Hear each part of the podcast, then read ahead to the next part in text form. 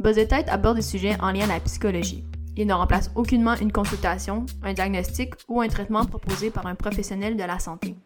Si vous souffrez de quelconque trouble, il est recommandé de consulter.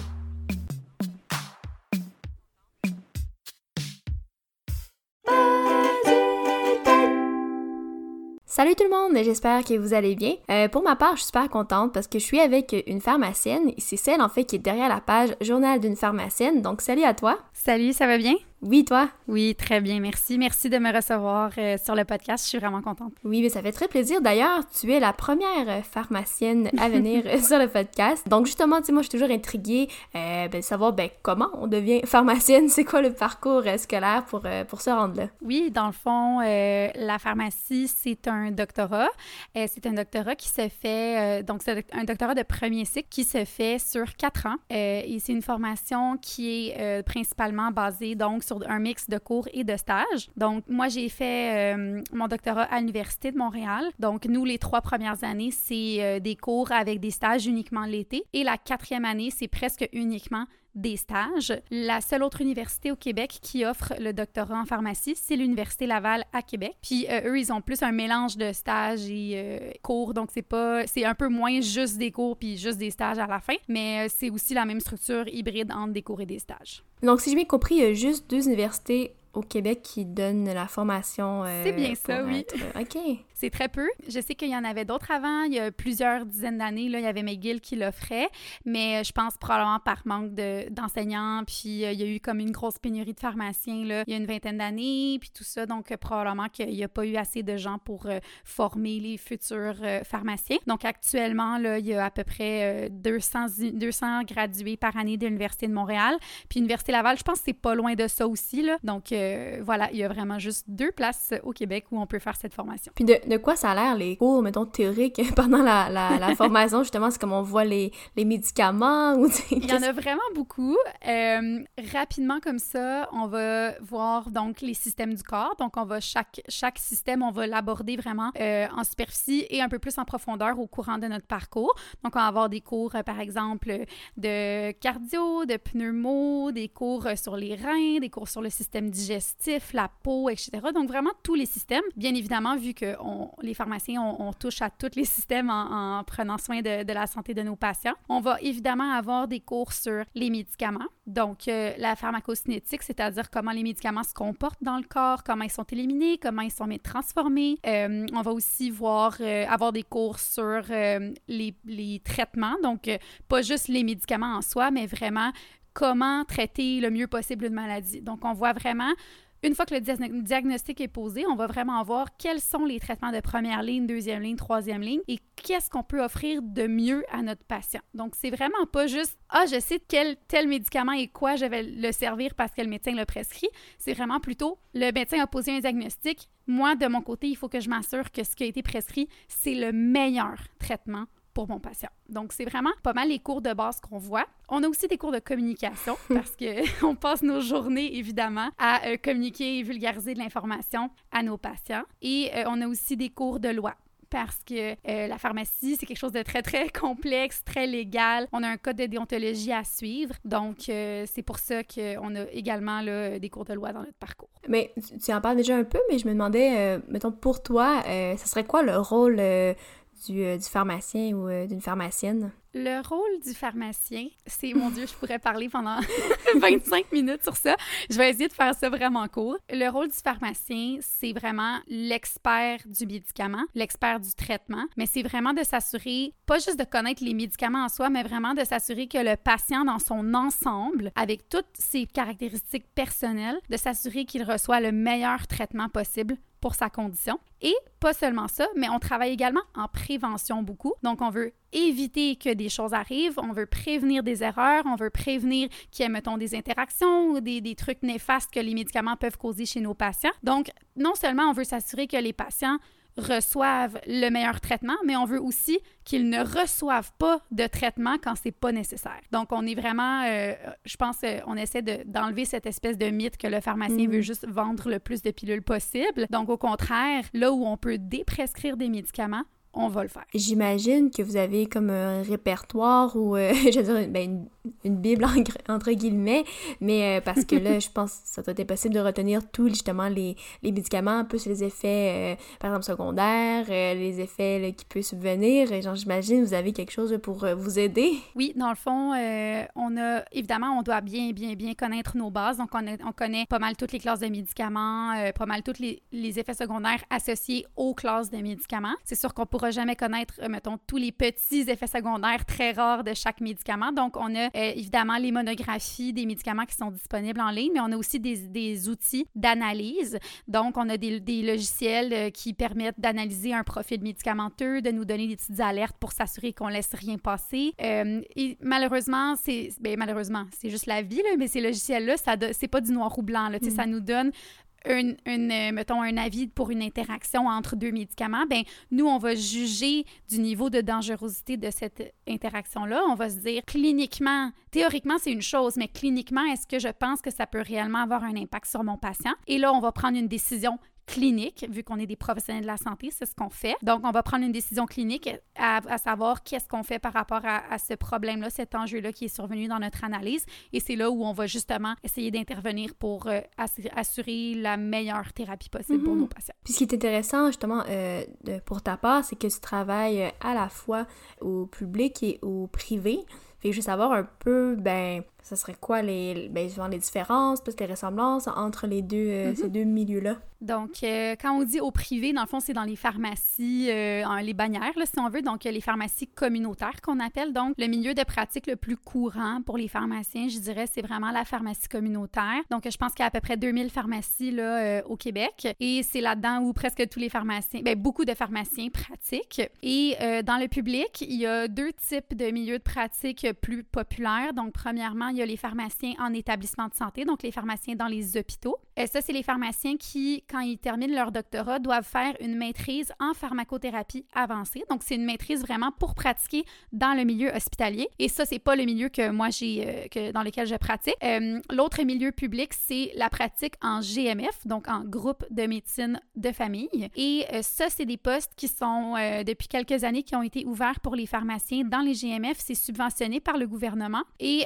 c'est ce type de poste-là que j'occupe à temps partiel. Donc, euh, je pourrais dire que la pratique est quand même différente dans le sens où, comme on n'est pas en mode distribution, on n'est pas dans un commerce, euh, on n'a pas le même flot, flux de travail, donc on est beaucoup plus euh, en rencontre individuelle, one-on-one avec notre patient. Donc, ça ressemble un peu plus au vibe, au rythme d'une consultation avec un médecin ou avec une physio, une nutritionniste, peu importe, où est-ce que tu es seul avec ton patient dans ton bureau. Alors qu'à la pharmacie communautaire, oui, ça va m'arriver de rentrer dans le bureau avec mon patient, mais beaucoup, beaucoup moins souvent. Là. Souvent, ça va être au comptoir de consultation, puis euh, je vais être mm. devant mon ordinateur en train de gérer plusieurs dossiers à la fois. Il y a beaucoup d'autres différences. Euh, première, ça, c'est la première différence, je dirais. Euh, la deuxième différence, ça va être beaucoup au niveau du temps qu'on passe avec chaque patient. Donc, c'est sûr que quand je suis au GMF, je passe plus de temps avec mon patient. Et aussi, le type de consultation, c'est pas tout à fait les mêmes, je dirais.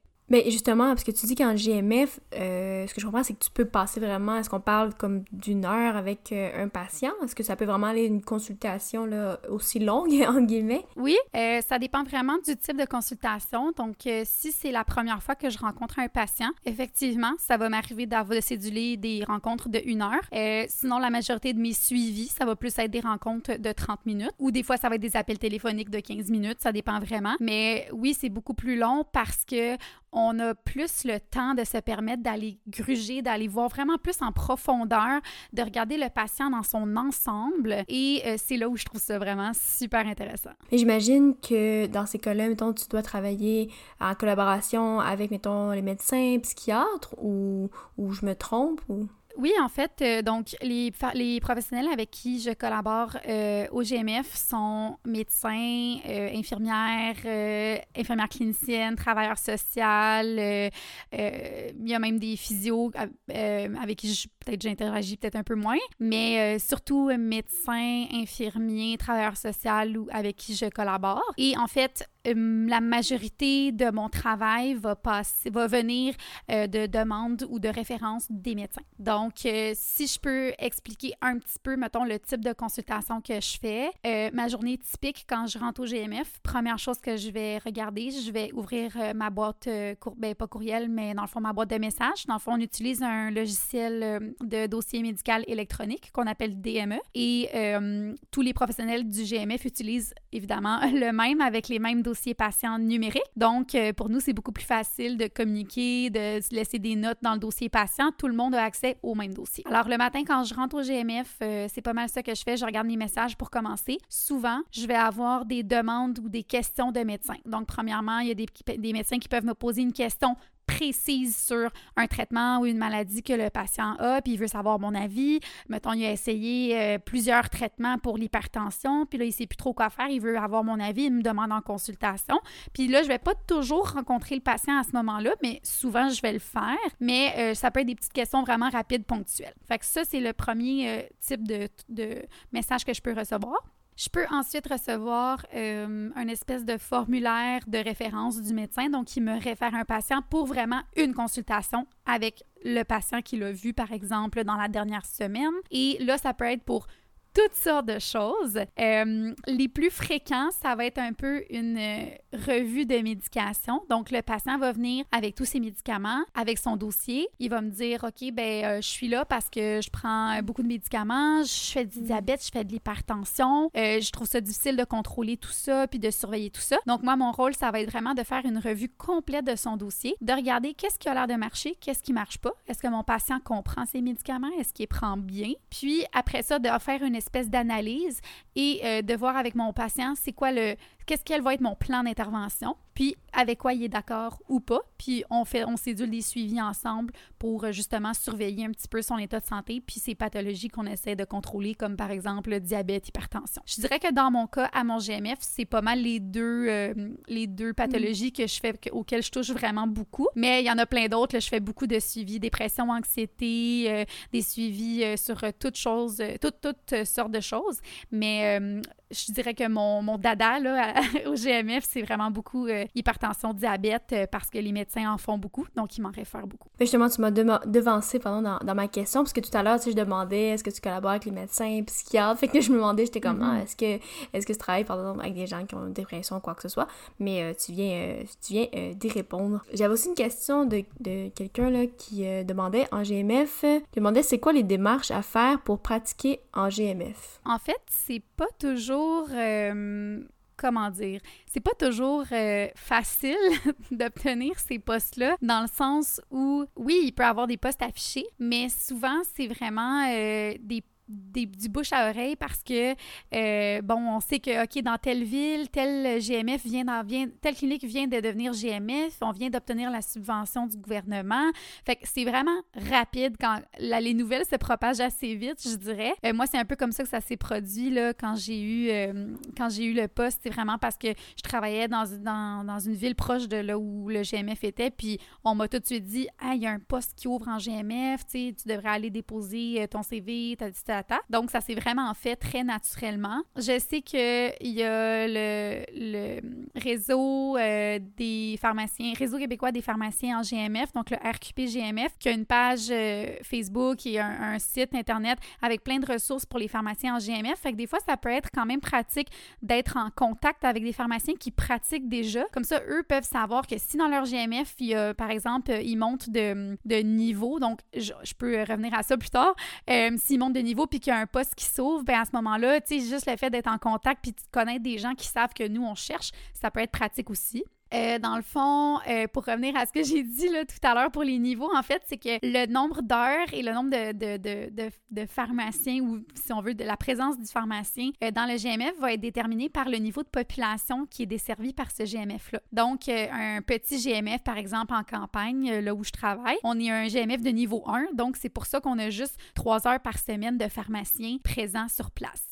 Si on est un, un GMF, par exemple, à Montréal, avec vraiment beaucoup, beaucoup de population autour, jours. Là, on va peut-être plus être un GMF de niveau 3, 4. Fait que là, on va peut-être avoir un pharmacien qui est à temps plein. Donc, c'est vraiment en fonction du, de la population desservie par le GMF que le nombre d'heures euh, subventionnées par le gouvernement est déterminé. OK, ben c'est intéressant. Donc, c'est comme au prorata de la population. Oui, exact. Puis en ce moment, il y a, il y a des projets, là, justement, que, sur lesquels le RQPGMF et d'autres comités travaillent pour essayer euh, d'augmenter la présence des pharmaciens en GMF parce qu'on le sait que le mm. pharmacien fait un excellent travail de prise en charge des patients. Ça allège aussi des, des consultations pour les médecins que qui pourrait passer via le pharmacien sans nécessairement toujours passer par le médecin parce que avec tous les nouveaux, euh, les nouveaux droits qui ont été octroyés en mars 2020 avec euh, le projet de loi 31 qui a été adopté, euh, le pharmacien est beaucoup moins spectateur, si on veut, de ce que le médecin peut faire. Le pharmacien peut beaucoup plus ajuster les traitements, prendre en charge certaines pathologies, puis vraiment être autonome dans ses décisions une fois qu'il a une entente avec les médecins traitants de ses patients. Donc, c'est beaucoup plus facile pour les pharmaciens d'alléger une certaine charge aux médecins de famille qui peuvent à ce moment-là voir des cas un peu plus complexes, un peu plus lourds, qui, leur, qui demanderaient beaucoup plus, euh, mettons, de précision, pas de précision, mais d'analyse, que le pharmacien n'a pas nécessairement la capacité de faire. Donc, c'est pour ça qu'il travaille très, très activement en ce moment pour essayer de montrer la nécessité d'augmenter la présence des pharmaciens euh, dans les GMF. D'ailleurs, ça, ça me fait poser la question, est-ce que c'est obligatoire mettons, par le GMF qu'il y a un pharmacien parce, ou pharmacienne parce que je pense à mon propre GMF où je vais, puis je suis comme, est-ce qu'il y a un pharmacien là-bas? Puis je me, moi, je suis comme, ben moi, je, je l'ai jamais vu, mais en même temps, je suis pas quelqu'un qui prend de médicaments, fait que c'est un peu normal que je l'ai pas vu, mm-hmm. mais je me demande que c'est obligatoire, mm-hmm. comme dans le cadre d'un GMF, qu'il y ait un pharmacien ou pharmacienne? C'est une très bonne question. Je pense pas que c'est obligatoire dans le sens où c'est un poste subventionné par le gouvernement, mais c'est fortement encouragé parce que justement la subvention a été créée pour mm. ça, pour que les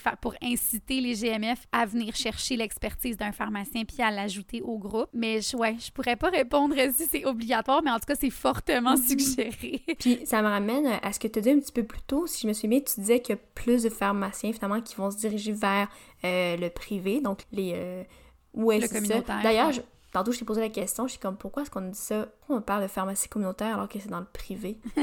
ben en fait, euh, je pense que le mot communautaire veut dire que les établissements sont dans la communauté. Donc, c'est pas, euh, c'est pas un établissement de santé ou mm. euh, quelque chose qui est hors de portée. C'est vraiment les pharmacies communautaires, c'est les pharmacies qu'on retrouve au service de la communauté, tout simplement. Donc, c'est vraiment les pharmacies dont on voit le nom du propriétaire à l'extérieur, par exemple. Oui, voilà. Donc, mm-hmm. exactement, qui ont un pharmacien propriétaire qui possède de le, la bâtisse ou le lieu. OK. Et donc, je reviens à ce que tu disais un petit peu plus tôt. Si j'ai bien compris, il me semble que les pharmaciens se dirigent plutôt justement en pharmacie communautaire. Puis je me demandais, dans le fond, ce que tu viens de nommer un peu avant, j'imagine que ça, ça en découle d'une des raisons. Là, tu nommes justement, eh ben, c'est au prorata. Il n'y a pas nécessairement beaucoup de pharmaciens en mm-hmm. GMF. Fait que j'imagine que ça, c'est peut-être une des raisons? Y en a-tu d'autres? Ou pourquoi est-ce que les, pharmaciens vont plutôt euh, dans le... Ben, je sais que les postes sont peu nombreux encore parce que c'est quand même quelque chose de récent dans les dernières années. Donc, euh, c'est sûr que probablement qu'avec le temps, s'il y a des postes qui s'ouvrent en GMF, probablement que euh, plusieurs pharmaciens qui vont être intéressés à avoir ce, ce type de pratique-là ou du moins une pratique mixte, un peu comme moi je fais, du communautaire et du GMF.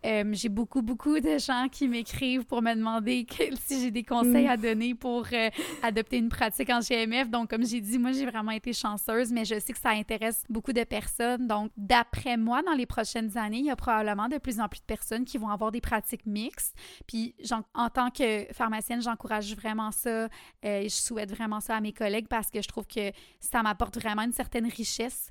Euh, que, bien sûr, j'avais une très belle richesse en pratiquant en communautaire, mais d'avoir une pratique mixte, je trouve que ça m'apporte vraiment euh, une espèce de, dynamique différente à mon day-to-day, d'avoir euh, deux types de pratiques, deux types de consultations. Juste le fait que en, GMF, j'ai le temps de voir mes patients plus longtemps. Des fois, ça, ça soulage aussi un petit peu l'espèce de frustration d'être toujours dans, dans, le, dans le rythme effréné dans la pharmacie communautaire auquel je, je prends le temps là, pour mes patients, mais des fois, j'ai pas autant de temps que je voudrais. Fait que c'est vraiment une espèce de, de choix que je peux faire au GMF de, de passer plus de temps avec mes patients, puis c'est vraiment gratifiant. Puis ça, tout à l'heure, bon, tu parlais peut-être plus, euh, ben, avantages, ou en tout cas des, certains points euh, par rapport au GMF. Puis je vais savoir un peu, ben, quand on parle justement là, de pharmacie là, du, coin ou des quartiers, ce serait quoi mm-hmm. plus ton, ton rôle, là? Qu'est-ce que, qu'est-ce que tu fais, là, dans, quand, quand tu travailles là? Oui, ben dans le fond, euh, j'adore la pharmacie communautaire pour plusieurs raisons. La première est que on est tellement accessible pour les patients. On est les professionnels de la santé les plus accessibles, en fait, et gratuitement, parce qu'il y a, ben, je veux dire, pour les consultations, euh, je pense pas qu'il y a beaucoup, beaucoup de professionnels qui sont, euh, qui sont euh, gratuits quand ils donnent leur, leur expertise. Alors, je fais un peu la même chose dans le sens où je vais m'assurer, je vais faire une analyse de toutes les, tous les dossiers de mes patients, je vais m'assurer qu'ils reçoivent le meilleur traitement possible. Si c'est pas le cas, je vais intervenir, je vais essayer de contacter le médecin, ajuster la thérapie moi-même, tout ça. Là où il y a peut-être une petite barrière en communautaire, ben, premièrement, c'est que j'ai pas accès aux prescripteurs aussi facilement que quand je suis au GMF. Donc, euh, euh, justement, cette semaine, j'avais une patiente, euh, j'avais une question concernant sa thérapie parce que j'étais pas certaine qu'elle recevait la meilleure thérapie possible pour sa dépression. Je suis sortie de mon bureau, j'ai cogné à la porte à côté. Son médecin m'a répondu, il dit oui. J'ai dit, j'ai besoin de te parler de ma patiente. Ah oui, OK, rentre. On a jasé cinq minutes, je suis revenue, j'ai changé sa prescription. Tu sais, c'était comme très, très euh, facile et accessible.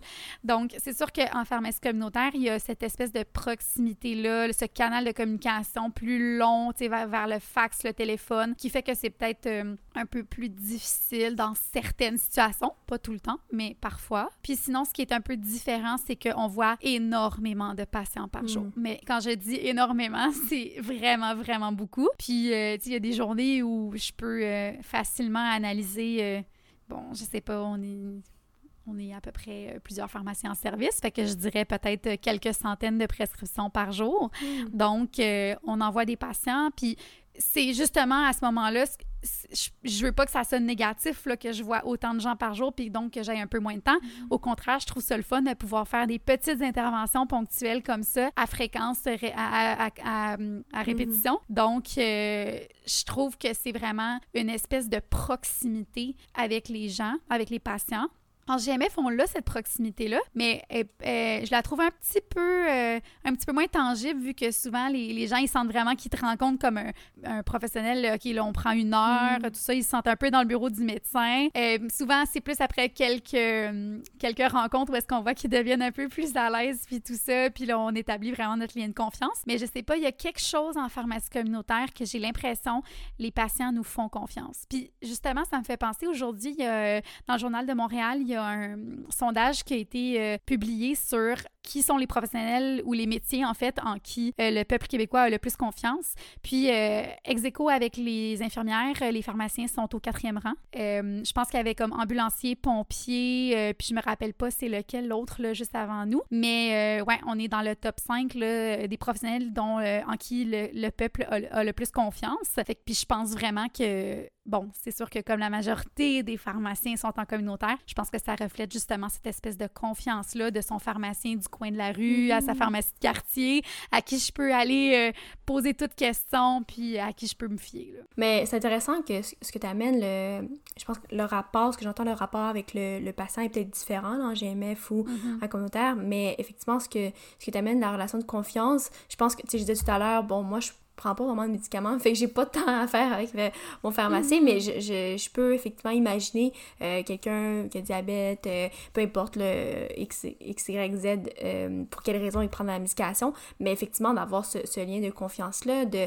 Puis je sais beaucoup, beaucoup de gens peuvent avoir des questionnements, hop, là, si on, si on ajoute un nouveau médicament, mais là, qu'est-ce que ça peut faire? Puis c'est vrai que j'ai l'impression effectivement qu'en pharmacie communautaire, il y a cette proximité-là, il y a cette possibilité-là, mais effectivement, je pense qu'il faut que le lien, il faut quand même qu'il y ait un lien de de confiance avec euh, ce professionnel-là. Oui, absolument. Puis je pense que dans nos cours de communication, on nous apprend aussi un peu à être, à être apte à mm. créer ce lien de confiance-là. Euh, c'est sûr, bon, il y en a qui sont juste plus, qui l'ont plus mm. naturellement que d'autres, mais c'est quand même enseigné.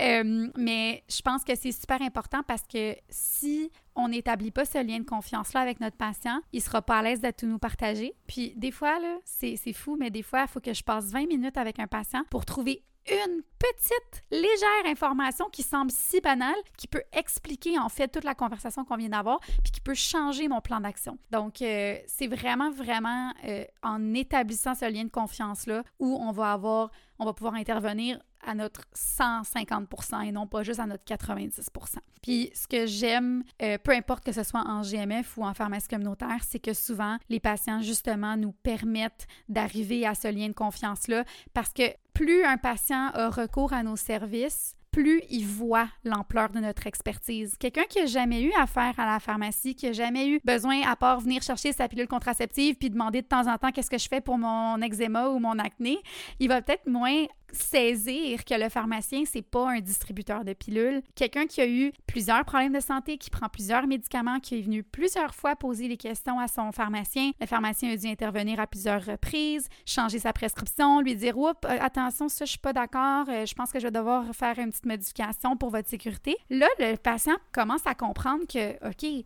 là, ça fait plusieurs fois, je vais le voir mon pharmacien, puis à chaque fois, il intervient, il fait quelque chose ou euh, il me donne juste des petits conseils qui font la différence.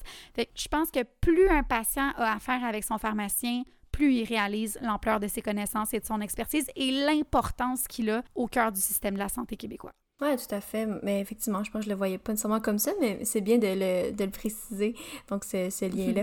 Euh, il y a une question qui, euh, qui, a été posée. On demande euh, qu'est-ce que tu trouves le plus difficile dans ton travail? C'est une excellente question. Je pense, je dirais, je, vais répondre une pour le GMF puis une pour euh, le communautaire parce que c'est pas tout à fait pareil. Pour le communautaire, je pense que justement le, le modèle dans lequel la pharmacie a été construite il y a plusieurs années fait que les gens passent à la pharmacie puis s'attendent à ce que tout soit rapide, que ce soit fait vite, puis qu'ils attendent pas, puis que vu que c'est un service gratuit, puis que mm. tu es accessible sans rendez-vous, ben que ce soit cinq minutes, puis euh, c'est bon, là, je suis en train de parler au pharmacien. Puis les droits et les actes euh, professionnels qui ont été octroyés de plus en plus euh, aux pharmaciens dans les dernières années font que la charge de travail a augmenté euh, et la patience des gens, évidemment avec la pandémie aussi, tout ça, ça n'a pas été très très facile sur le moral des Québécois. Ça le fait que les gens sont peut-être un peu moins patients ou un peu moins compréhensifs. Fait que les journées sont devenues quand même difficiles au sens où on est supposé faire plus alors que puis les gens s'attendent à moins attendre, alors que ça n'a aucun, aucun bon sens, c'est pas logique. Ça, je trouve ça difficile, surtout au niveau de la qualité des soins dans le sens où tu veux pas diminuer la qualité des soins que tu offres à ton patient, à tes patients. Si toi, tu veux toujours être capable de donner ton 150 tout le temps, puis on fait juste en demander plus en peu de temps. Fait ça, c'est quelque chose que je trouve vraiment difficile en communautaire. En GMF, euh, ce que je trouve peut-être un peu plus difficile, mais ça, c'est juste moi, là, c'est peut-être pas tous les pharmaciens en GMF. Euh, c'est vraiment que les médecins nous réfèrent des patients, mais les patients veulent pas nécessairement toujours s'aider. Donc, des fois, ils se retrouvent devant toi, puis toi, tu veux faire un beau speech motivationnel sur comment il peut mieux contrôler son diabète s'il surveille de plus près, s'il intègre l'activité physique, s'il va voir une nutritionniste parce que c'est conseillé. Puis, tu le vois qui est pas nécessairement euh, très euh, réceptif euh, à tout ça. Donc, j'ai peut-être eu un peu plus de patients pour lesquels ça m'a pris plus de temps ou que j'ai dû rencontrer à deux, trois reprises pour, avant de réussir à vraiment trouver un petit fil auquel m'accrocher pour pouvoir passer un message ou pour pouvoir permettre une intervention. Mais on en a en communautaire de ça aussi. C'est juste qu'en GMF, ben, on a une rencontre de une heure avec le patient. Donc, j'ai beaucoup plus d'avenues à mhm. explorer avec lui. En communautaire, il nous dirait non, je suis pas intéressée. Tu serais comme, ben, OK, j'ai essayé, j'ai fait ma job, prochain patient, tu sais. Fait que au GMF, je pense que c'est ça que j'ai trouvé difficile, surtout au début, tu sais, quand tous mes patients, c'était des nouveaux mhm. patients. Ça m'arrivait quand même des fois de me heurter un peu à cette espèce de de réticence ou de méfiance, je dirais même, de certains patients. Mais avec le temps, euh, bon là, j'ai des patients que ça fait trois ans que je suis, puis je suis tellement contente que, j'ai poussé puis j'ai insisté parce que maintenant, tu leur santé va juste mieux en général, puis c'est vraiment le fun de pouvoir euh, euh, observer ça. mais ouais, ça, c'était comme, mettons, ma petite embûche en, GMF que j'ai pas nécessairement fréquemment en communautaire. j'ai une question aussi. Quelqu'un demandait si, est-ce que c'est facile de, de s'ouvrir une pharmacie?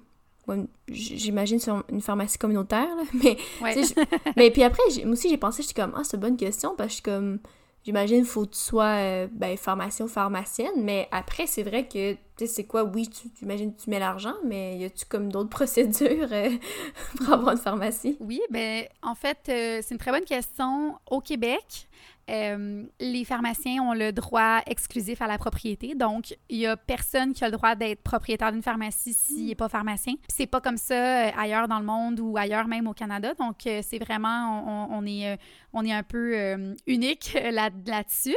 mais moi, je trouve ça super super pertinent parce que je trouve que tout ce qui se passe dans une pharmacie devrait regarder d'un pharmacien. Mm-hmm. Ici au Québec, c'est le cas. Donc euh, oui, à part être pharmacien, il y a d'autres choses.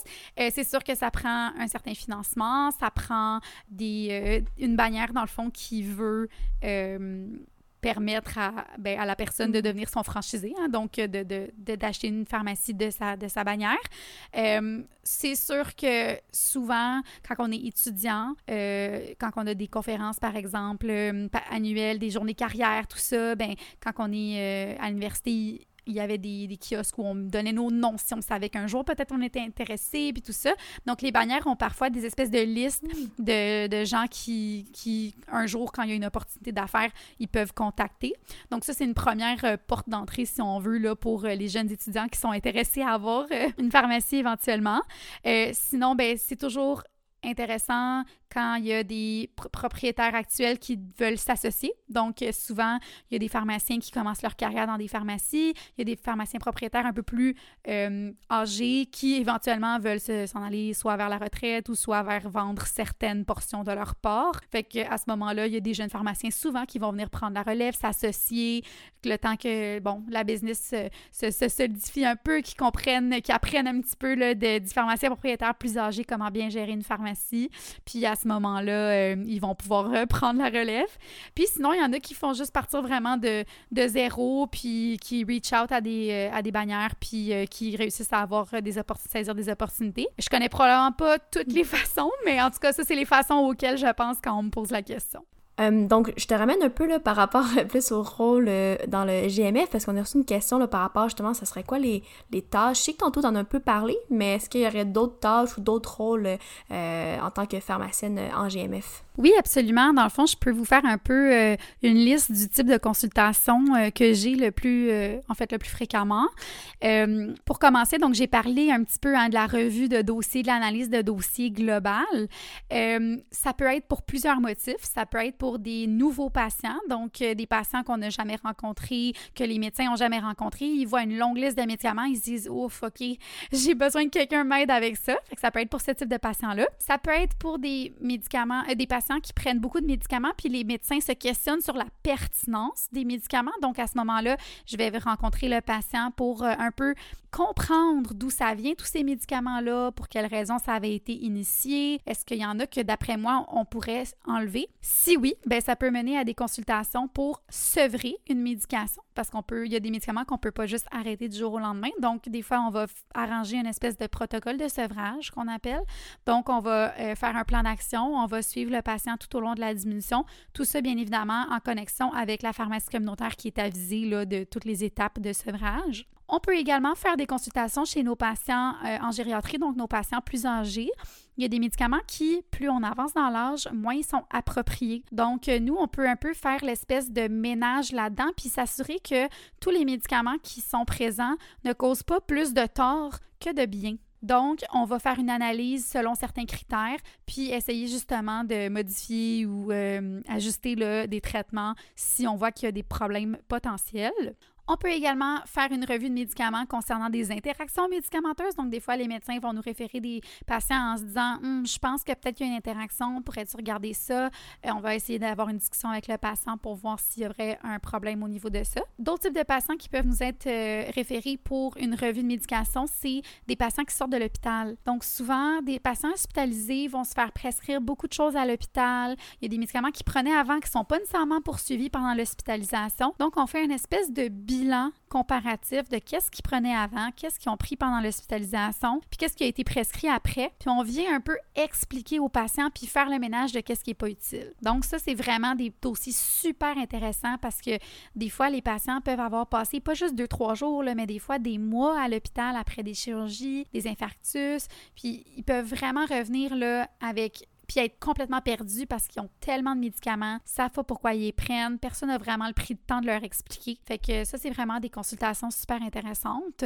Puis il y a également des consultations qu'on peut faire en révisant la médication des patientes qui, qui veulent devenir enceintes ou qui, viennent d'apprendre qu'ils sont enceintes. Donc, ces patientes-là, euh, c'est pas tous les médicaments qui euh, sont appropriés en grossesse. Alors, on va faire un peu une revue des médicaments qu'ils prennent ou euh, est-ce qu'on devrait ajouter, enlever des médicaments, suggérer des modifications. Et évidemment, on peut prescrire tout ce qui est suppléments vitaminiques, médicaments pour les nausées, tout ça. Mais ça, le pharmacien communautaire peut le faire là, aussi sans problème. Fait que ça, c'est un peu l'espèce de d'onglet euh, revue de la médication comme type de consultation. On a également les suivis thérapeutiques, qui est comme un autre type. Ça, c'est vraiment des patients qui ont déjà des traitements qui sont en cours. Donc, comme j'ai parlé, par exemple, plutôt de mon patient diabétique hypertendu, bien, ces patients-là, je vais les suivre pour ajuster leur traitement et euh, suivre un petit peu l'évolution de la, de la pathologie. Donc, ça, c'est un autre type de consultation qu'on fait.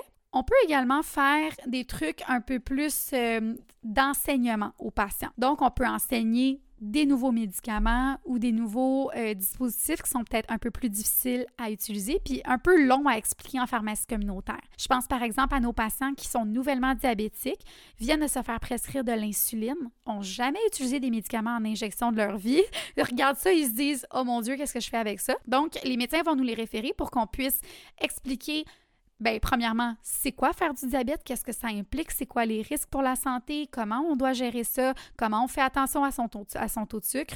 Euh, et on va évidemment expliquer le traitement, mais aussi démontrer la technique d'injection, le faire avec le patient pour que le patient reparte de la consultation outillé puis qu'il ne se sente pas complètement perdu avec son nouveau diagnostic ou son nouveau euh, traitement. On peut également faire une revue de tous les dispositifs, par exemple, DAS, donc les patients qui prennent des pompes ou pour les maladies pulmonaires obstructives chroniques, donc on appelle la MPOC. Des fois, ils ont des dispositifs de pompe, mais ils, disent que ça fonctionne pas, mais en réalité, c'est peut-être parce qu'ils prennent même pas bien. Fait qu'on va s'asseoir avec eux, on va revoir la technique au complet et bien souvent, on va trouver des petits problèmes qui vont expliquer des choses. Donc, il y a beaucoup, beaucoup d'enseignements aux patients qu'on peut faire dans euh, les consultations GMF. Et d'ailleurs, il n'y a pas juste l'enseignement en consultation privée, mais euh, dans certains GMF, il y a des pharmaciens qui vont faire des ateliers de formation offerts aux patients, comme par exemple, justement, euh, dans le temps de la grippe, ben, on va faire un petit atelier sur pourquoi c'est important de faire vacciner, c'est quoi les risques de la grippe, etc. Ou pour nos patients diabétiques, ben il peut y avoir en collaboration même avec d'autres professionnels. Par exemple, une infirmière qui fait une conférence avec le pharmacien sur euh, les soins de plaies, comment on, comment on prend soin de, de, de ses plaies en tant que diabétique, etc. Ça peut vraiment être super intéressant puis varié là, comme euh, type de consultation puis comme type d'activité dans le GMF. Puis dernière, euh, dernière chose que je dirais qui est plus par rapport au, type de consultation avec les médecins, ça, ça va vraiment, être ce que j'ai dit tout à, l'heure, donc répondre aux questions ponctuelles des médecins, mais on fait également des ateliers de formation aux médecins. Donc, euh, de la formation continue, souvent ça va être sur le midi ou l'après-midi, par exemple, quand tous les médecins sont prêts, sont, euh, disponibles, bien, on va faire une formation continue sur un sujet. Bien souvent, euh, en tout cas, moi, à mon GMF, ce qu'on faisait, c'est qu'on sondait le terrain, on disait, bon, là, c'est quoi là, qui vous intéresse comme sujet? Qu'est-ce que vous avez plus de misère? Sur quoi vous trouvez que vous êtes le plus en retard? Ils nous disent, ah, ben moi, j'aimerais ça, cette semaine, faire, ben, mettons, ce mois-ci, faire une revue des traitements pour l'acné. OK, ben on partait sur ça, on trouvait les, derniers guidelines, puis on faisait une présentation. Donc, euh, ça, ça les garde à jour, puis euh, ils apprécient vraiment là, quand on, a, on prend le temps vraiment de faire des petites formations comme ça. Mais je t'écoute, puis je suis comme, oh, on est bien loin du cliché du pharmacien qui ne fait que compter euh, ses pilules. ben, je suis très contente que tu me dises ça. parce que c'est vrai que. Puis en plus, les médias nous aident tellement pas parce que à chaque fois qu'il y a une, une, une, publicité, pas une publicité, mais mettons un article sur les pharmaciens, ils mettent une photo de quelqu'un qui compte des pilules. Puis je suis comme c'est mon assistante technique qui fait ça, c'est pas moi. fait que les médias nous aident pas. non, tout à fait. Euh, mais donc, c'est ça, pour revenir, euh, donc tu parlais, bon, toi, tu as une pratique euh, mixte, donc autant de travail en GMF que travail en communautaire. Et en plus de ça, je reviens à, au tout début, en plus de ça, tu as aussi une page Instagram qui s'appelle Journal d'une pharmacienne. Et je me demandais, là, un peu, ben, d'où t'es venue cette idée-là, un peu le pourquoi de cette, cette page-là, qui, évidemment, sert à la vulgarisation scientifique là, aussi. Mais je me demandais d'où était venue cette idée-là de partir cette page-là. En fait, c'est venu du fait justement que ma profession est incomprise. Donc, euh, le but de ma page, c'est d'expliquer aux gens ça fait quoi un pharmacien? Donc, euh, je fais pas nécessairement de la vulgarisation scientifique sur des sujets de pharmacie dans le sens où je vais pas, mettons, parler de santé, etc. Euh, oui, je vais le faire dans certains contextes, mais c'est toujours en surface. Euh, je vais vraiment démystifier le rôle du pharmacien. Puis, pourquoi je fais ça et non pas de la vulgarisation scientifique sur la pharmacie en général? Parce qu'il y a déjà tellement de comptes qui font ça. Puis, bravo, le chapeau à tous ceux qui le font. Mais moi, de mon côté, ce que je trouve qui était hum, difficile justement dans ma pratique, c'est la mé la, la, mauvaise compréhension de mon rôle et je trouvais que c'était lourd, mm. c'était difficile de travailler dans un contexte où les gens te demandent ben comment ça c'est pas prêt, faut juste que tu colles une étiquette sur ma boîte. Mm. Tu sais, des, des, des, des, espèces de, de hum, préjugés, puis je pense que c'est normal parce que ça l'a déjà été ça c'est ça l'affaire aussi, c'est que le modèle de mm. la pharmacie a tellement changé, le rôle du pharmacien a vraiment évolué. Puis probablement que l'opinion des gens n'a pas évolué assez vite par rapport au rôle du pharmacien. Puis c'est pour ça que pour moi, c'était super important de faire ça. Fait que sur ma page, non seulement je vais le faire à travers, mettons, des informations, de l'information que je transmets, mais je vais le faire aussi de façon plus indirecte, donc à travers des quiz, à travers des anecdotes que je partage. Puis je trouve ça important parce que je veux montrer le côté humain des interactions que j'ai avec mes patients, puis pas juste de l'image typique du pharmacien qui est devant son mm. ordi, puis devant son mm. écran d'ordi, puis qui tape au clavier ou qui regarde des pots de pilules, tu sais. Puis ta communauté de cette page-là, est-ce que tu dirais que c'est justement euh, majoritairement plus des pharmaciens, pharmaciennes ou de, en devenir ou au contraire, tu as beaucoup, ben, je vais dire entre guillemets, monsieur, madame, tout le monde? Ça ressemble à quoi? ouais. Euh, je dirais que sur Instagram, j'ai vraiment, vraiment beaucoup d'étudiants en pharmacie ou autres domaines de la santé. Euh, puis j'ai quelques-uns, euh, évidemment, quelques autres abonnés qui sont dans d'autres domaines, mais j'ai beaucoup une, une jeune, une jeune troupe de, de futurs pharmaciens ou futurs professionnels de la santé qui me suivent sur Instagram. Sur Facebook, c'est vraiment plus diversifié. J'ai vraiment du monsieur, madame, tout le monde, entre guillemets. Évidemment, c'est pas du tout pour dénigrer les gens. Mais euh, comme j'aime bien les appeler, je dis souvent que je les appelle les moldus. Ah! C'est des gens qui sont pas dans mon mm. monde de la pharmacie. Puis ça, je trouve ça super intéressant parce que justement, c'est vers ces personnes-là qu'on veut avoir, euh, qu'on risque d'avoir le plus d'impact pour faire changer euh, l'image sociétale euh, du pharmacien. Donc, j'encourage vraiment les gens qui lisent mes publications puis qui sont dans le domaine à en parler aux gens qui sont pas dans le domaine, leurs amis, leur famille. Pourquoi? Parce que c'est comme ça que notre job va devenir non seulement plus reconnu, mais plus facile. c'est plus facile d'offrir des soins à quelqu'un qui est réceptif à ton aide, qui est conscient de ton expertise, puis qui est pas comme méfiant parce que son médecin l'a prescrit comme ça, donc c'est supposé être comme ça, puis pourquoi toi tu veux tout t'immiscer là-dedans puis changer ça. Tu sais, si la personne comprend ton rôle en tant que professionnel, elle a beaucoup plus de chances de vouloir, d'accepter en fait ton aide. Mais justement, peut-être en, terminant, qu'est-ce que tu voudrais que les gens euh, qui nous écoutent ou qui suivent ta page, ou qu'est-ce qu'ils voudraient qu'ils euh, retiennent de soit de ton rôle euh, en tant que pharmacienne, ou sinon j'allais dire plus large, qu'est-ce qu'ils voudraient qu'ils retiennent sur le monde de la pharmacie? je pense que la chose la plus importante, c'est que le pharmacien, c'est un expert à part entière, c'est un professionnel de la santé non seulement c'est le plus accessible, puis c'est gratuit, euh, ils connaissent, ils connaissent ses affaires, puis je pense que il faut, ben, il faut continuer à lui laisser la chance de démontrer son expertise. Puis je pense que cette année, ça a été le cas avec la vaccination, la campagne de vaccination de grippe l'année dernière, mais aussi toute la campagne COVID qui a eu lieu. Ça a beaucoup, beaucoup permis aux gens d'aller plus, plus en pharmacie, même les gens qui n'avaient pas nécessairement affaire à des pharmacies régulièrement, se sont déplacés en pharmacie pour recevoir leur vaccin, ont probablement eu des interactions avec les pharmaciens. Euh, donc ça, ça a probablement aidé, mais il faut continuer à laisser la chance aux pharmaciens d'avoir des, des, interventions. Il y a eu la vaccination, il y a eu la loi 31 aussi, donc euh, dans la dernière année, qui a beaucoup fait changer les choses, beaucoup plus d'interventions du pharmacien. Tout ça, sauf des visites à l'urgence, sauf des consultations chez les médecins. Je pense que ce que je veux comme message global, c'est que le pharmacien, c'est la clé pour aider à alléger la surcharge du système de la santé. Mais sur ces belles euh, paroles, je t'invite euh, à, à, faire euh, tes plugs, donc ta page Instagram, page Facebook également. Oui, donc c'est pas très compliqué. Sur Instagram, c'est à commercial Journal d'une pharmacienne et sur Facebook, c'est également Journal d'une pharmacienne. Et euh, je, je, ne mentionnerai pas mon nom, mais euh, vous, me, vous allez me connaître indirectement euh, à travers ce blog. Oui, ben excellent. Pour vrai, merci beaucoup à toi d'être passé à Base de tête. Même pour moi, ça m'a beaucoup éclairé sur le rôle d'une pharmacienne. Et autant j'ai beaucoup aimé justement de, de voir les distinctions en GMF et au privé. toutes des choses que je ne savais pas. Donc, merci beaucoup à toi. et donc, pour ma part, n'hésitez pas à suivre euh, la page Instagram, donc euh, Tête Podcast si ce n'est pas déjà fait. Sinon, vous pouvez écouter les épisodes sur euh, Deezer, euh, Apple Podcast, Google Podcast, Spotify. donc voilà. Et si jamais vous avez des questions, quoi que ce soit, vous pouvez m'écrire aussi sur votre tête podcast.gmail.com sinon sur Instagram aussi où je suis plus réactive.